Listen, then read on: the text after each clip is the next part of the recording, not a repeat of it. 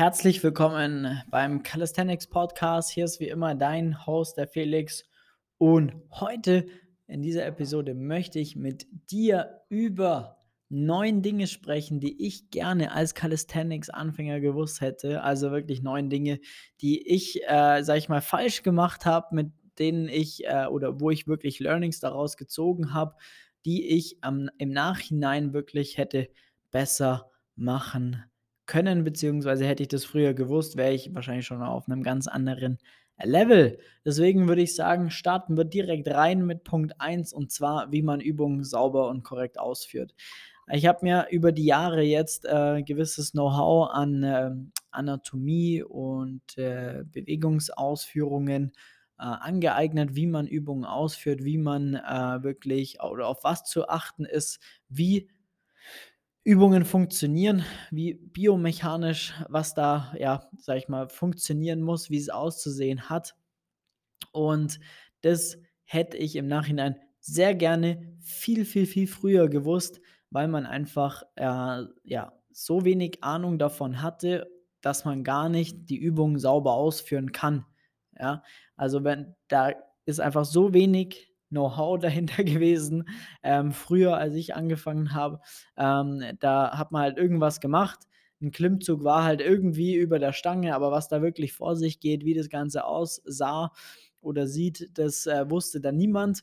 Und äh, dann hat man es halt irgendwie gemacht und es war leider äh, Gottes dann aber auch einfach ein Thema, das äh, mich dann immer wieder auch zu Verletzungen gebracht hat, ja, weil ich dann halt auch immer wieder ja, die Schulter, den Ellenbogen hat es gezwickt, da war eine Entzündung drin, das Handgelenk hat wehgetan, als ich mit dem Handstand begonnen habe zu starten und so weiter und so fort. Und es war dann halt sehr, sehr, sehr nervig und ähm, das ja, hätte ich gerne vor acht Jahren, wo ich mit Calisthenics angefangen habe, bisschen mehr als acht Jahre mittlerweile sogar schon.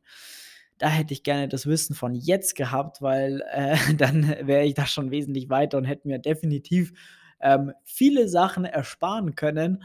Ähm, deswegen da einfach nur an dich, sobald du ähm, da ja Interesse einfach an sich hast, an Calisthenics, schau, dass du dir da wirklich Know-how aneignest ähm, und dir das anarbeitest, sage ich jetzt mal, damit du einfach äh, wesentlich äh, selbstständiger auch trainieren kannst und vor allem die Übungen sauber ausführst, nachhaltiger, weil das wenn man einmal weiß, wie es vernünftig funktioniert, dann ist es wie Fahrradfahren, das verlernt man nicht mehr. Ähm, wenn man auch einmal erlernt hat, wie man die Übung dann auch umsetzt, ja, nicht nur das Wissen zu haben, wie es geht, sondern dass man es auch umsetzen kann. Das ist auch ein richtig wichtiger Punkt, dass du auch selber wirklich ansteuern, also die jeweilige Muskelgruppe auch wirklich ansteuern kannst und die Übung einfach sauber ausführen kannst. Wenn du das hinbekommst, dann ist es wirklich wie Fahrradfahren das sagen wir unseren Klienten auch immer, wenn sie jetzt wegen Corona vielleicht zwei Wochen mal oder drei Wochen ausgefallen sind, ähm, dann äh, ist immer das Thema groß, ah, jetzt verlerne ich wieder alles und muss wieder bei Null anfangen. Und das ist eben nicht der Fall, weil das Ding ist, dass du ähm, Körperkontrolle, ja, die erlernt man und hat man, die geht nicht mehr weg. Das ist ja das Schöne daran. Äh, wenn du einmal verstanden hast, wie du was ansteuern musst, dann vergisst du das nicht mehr, ja.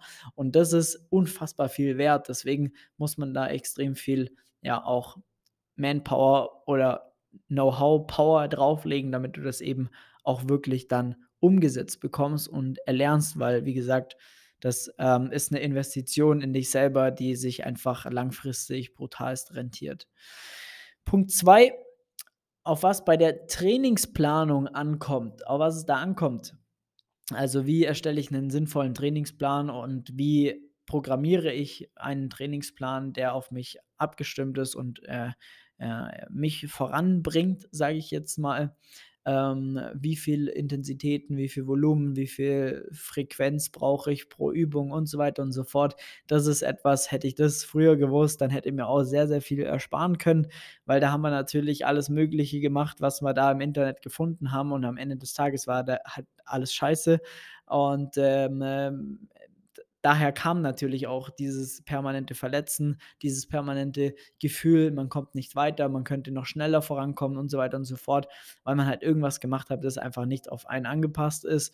Und äh, wenn ich das jetzt heute mit damals vergleiche, unfassbarer Gamechanger. Das sind wirklich fast schon die zwei wichtigsten Dinge, auf die es am Ende des Tages ankommt, um da wirklich voranzukommen, Übungen sauber auszuführen und einfach einen Plan zu haben, der mich auch wirklich voranbringt. Das ja, hätte ich sehr gerne früher gewusst. Dann das geht dann eigentlich auch ein bisschen mit Punkt 2 einher und zwar viel hilft nicht immer viel. also jeder kennt den, das Sprichwort viel hilft viel, ja. Ähm, das ist leider nicht der Fall.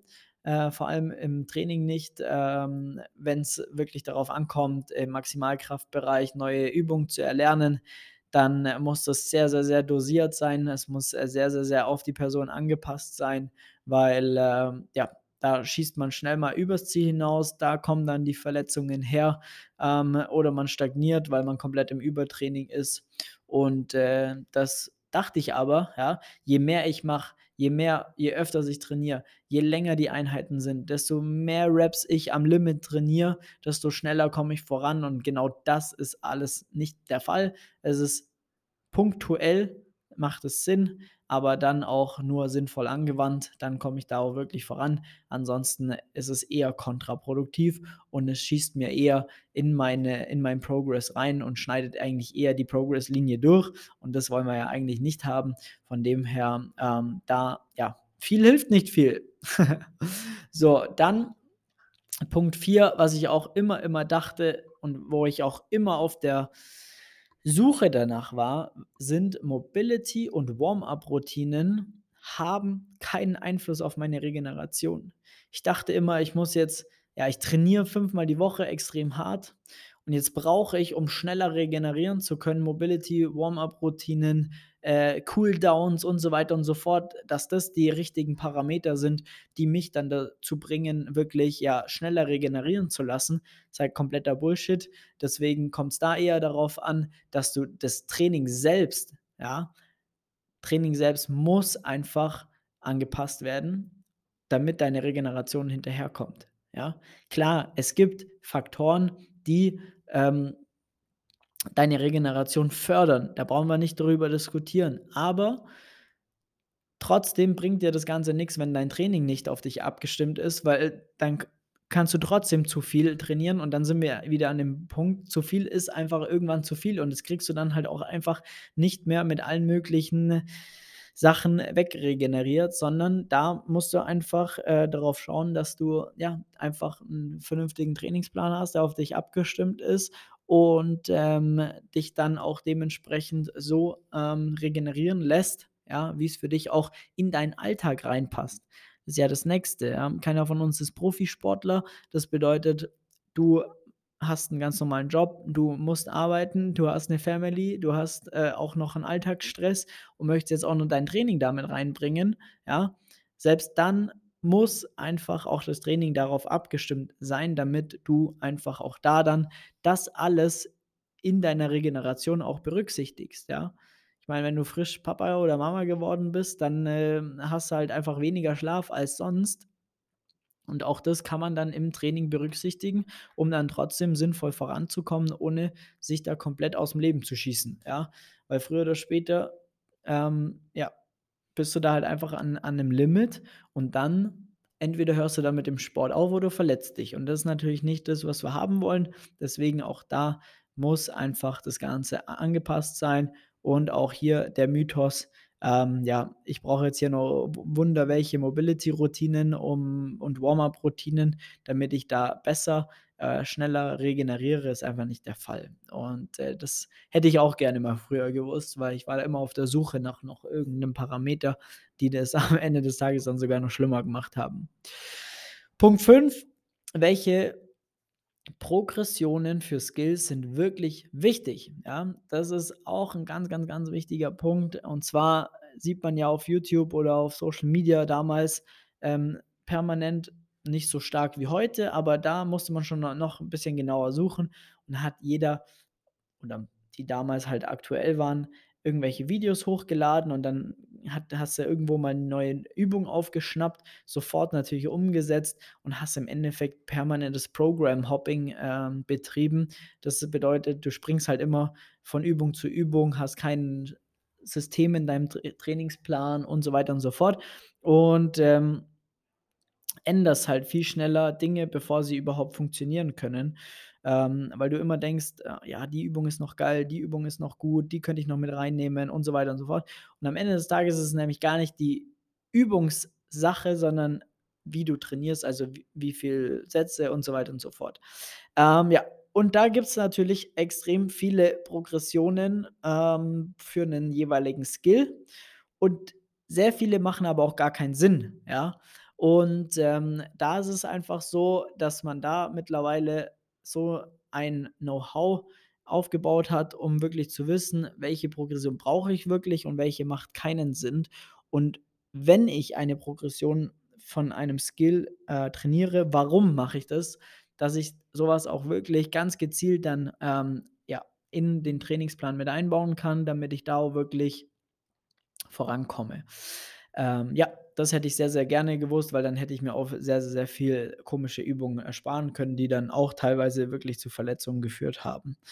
Ähm, das war das ist ein ganz, ganz, ganz wichtiges Learning sogar, dass man einfach, dass man es nicht immer nur noch fancier und komplizierter macht, sondern so simpel wie möglich hält und dann einfach vernünftig trainiert und mit den richtigen Übungen ähm, das Ganze dann auch wirklich vorantreibt.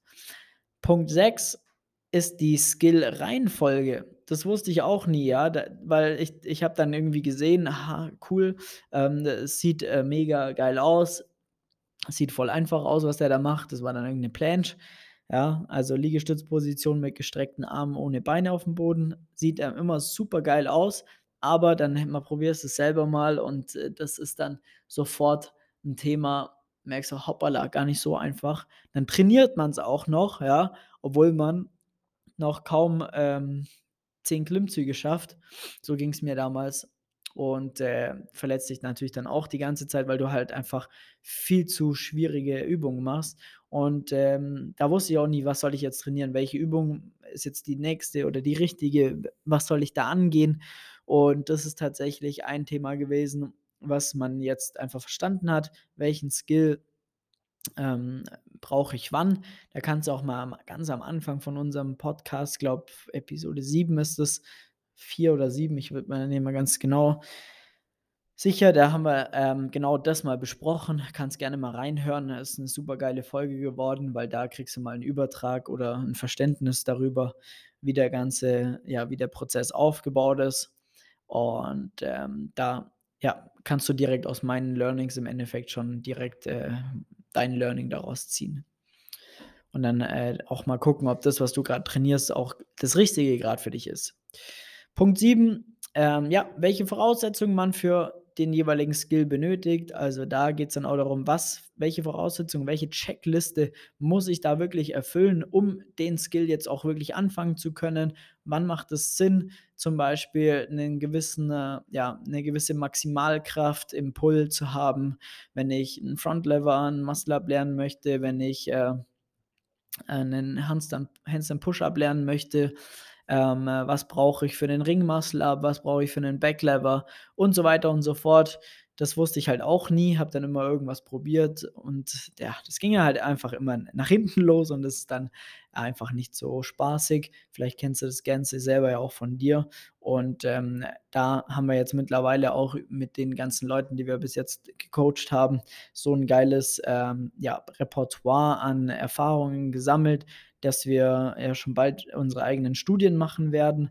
Und äh, da geht es dann einfach ganz klar darum zu sagen, okay, ich weiß ganz genau, du brauchst 70 Prozent von in deinem 1RM von deinem aktuellen Körpergewicht, um in der Lage zu sein, zum Beispiel den Handstand Push-Up zu, zu, zu machen. Denn das Ganze natürlich über Kopf, also halt in der Overhead Press, ja, um dann auch die Kraft zu haben, um wirklich da voranzukommen. Und ja, das ist definitiv etwas, was da super, super wichtig ist, wenn man das weiß, weil dann kommt man halt viel schneller voran. Man kann den Trainingsplan wiederum besser danach ausrichten, weil ich ganz genau weiß, okay, jetzt muss ich das Kriterium erfüllen, ich muss da stärker werden, ich muss da besser werden. Und äh, dann ist das Training nicht mehr irgendwie wie so in einem Heuhaufen eine Nadel suchen, sondern das ist dann ja eher wie ein Zug, der auf Schienen fährt. Du weißt ganz genau, was zu tun ist. Das ist das Nächste. Du kommst dem Nächsten nicht aus. Und wenn wir das erfüllt haben, dann kommen wir wieder eine Haltestelle weiter. Und äh, so kann man das ganz gut eigentlich dann auch bildlich darstellen. 8. Die meisten Social Media Influencer haben keinen Plan. Habe ich mir aufgeschrieben. Das war da, damals allein schon so, dass wir halt sehr, sehr, sehr viele Leute ähm, da hatten, so damals. Ähm, nichts zu vergleichen, wie viel es heute gibt. Aber die, die ähm, uns da geprägt haben, sage ich jetzt mal, jemand wie Frank Banano, wollte ich schon sagen, Frank Medrano, ähm, absolute Legende in dem Sport, ja. Der hat die bekanntesten äh, YouTube äh, und so weiter Videos gehabt damals zu meiner Zeit. Wenn du den nicht mehr kennst, dann äh, ist auch nicht so schlimm. Aber ähm, das ist zum Beispiel jemand, der macht heute noch die Übungen ziemlich unsauber und weiß nicht so richtig, was er da macht. Offensichtlich, vor allem wie er die Übungen halt einfach ausführt. Ähm, und äh, den hat man aber halt damals geglaubt, weil man halt einfach äh, ja, gesehen hat, hey, die machen was Krasses. Aber natürlich hatte man selber halt auch nicht den Blick dafür und hat den dann geglaubt. Und das war halt schon einfach nicht so geil, weil da hätte man halt sich auch so viel sparen können und so viel nicht abschauen können von denen, ähm, damit man einfach auch da schneller vorankommt, sich das ein oder andere spart. Und zumindest, wenn die irgendwas gezeigt haben oder gemacht haben, dann wenigstens zu wissen, wann brauche ich es wirklich und macht es Sinn für mich, einfach um es einschätzen zu können. Ähm, allein das, ja, ist ein Riesen-Learning tatsächlich, weil das heute noch viel schlimmer geworden ist, weil es noch viel mehr Leute da draußen gibt, die einfach auch, ja, alles Mögliche hochladen können, aber halt dann auch jetzt nicht unbedingt ähm, die den Plan davon haben. Da ist einfach auch zu schauen, dass, dass die Leute, ähm, ob die es selber vernünftig machen, wobei da musst du auch halt auch wissen, was ist vernünftig, das ist mal ein Punkt. Und der nächste Punkt ist dann aber auch zu sehen, ähm, wann kann ich den Leuten auch wirklich glauben, reproduzieren die ähm, Ergebnisse, ja, sind die reprodu reproduzierbar, haben die mehrere Klienten oder haben, haben die jetzt einen einzigen, zwei, drei, vier Klienten, die halt mal besser geworden sind? Oder veröffentlicht er regelmäßig äh, Klientenergebnisse, so wie es wir zum Beispiel machen. Wir hauen ja auf äh, Social Media, also auf Instagram in den Stories haben wir jeden Tag ähm, Klienten-Stories äh, drin. Ähm, wir haben jede Woche vorher, nachher auf Instagram und äh, richtige Testimonials auf unserem YouTube-Kanal nochmal. Also da sieht man ja, dass wir halt einfach ja mit sehr vielen echten Menschen zusammenarbeiten, die echten Menschen auch wirklich besser machen. Und das ist dann am Ende des Tages das, wo man auch sagt, okay, das, da kann man einfach auch Vertrauen schenken, weil man natürlich dann auch sieht, der macht es nicht nur einmal, sondern mit ja, mehreren Personen zusammen. Der muss einen Plan haben. Und so kannst du da auch gerne mal rangehen mit diesem Auge. Und dann Punkt 9, Apps und Trainingsprogramme sind scheiße. Habe ich einfach aufgeschrieben. Äh, Seid mir da nicht zu böse, aber am Ende des Tages ist es so. Es geht einfach darum, ich habe letztens so ein kleines Meme gepostet, da stand drauf, Punkt 1, Schritt 1, du wirst über Social Media auf Calisthenics aufmerksam, findest es geil, siehst geil, was die da machen. Punkt 2, du holst dir äh, einen Trainingsplan, eine, eine App, trainierst danach. Punkt 3, du machst keine Fortschritte. Und das ist es, ja, genau das ist es.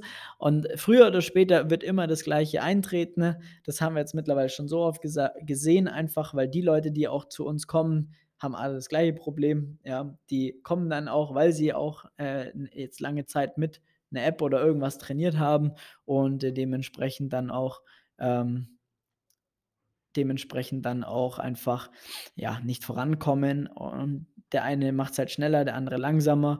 Ich äh, hoffe es dann immer, dass es nicht zu lange dauert, dauert, um diese Erkenntnis dann einfach auch zu bekommen, weil das Problem ist dann halt, verschwendest einfach unfassbar viel Zeit.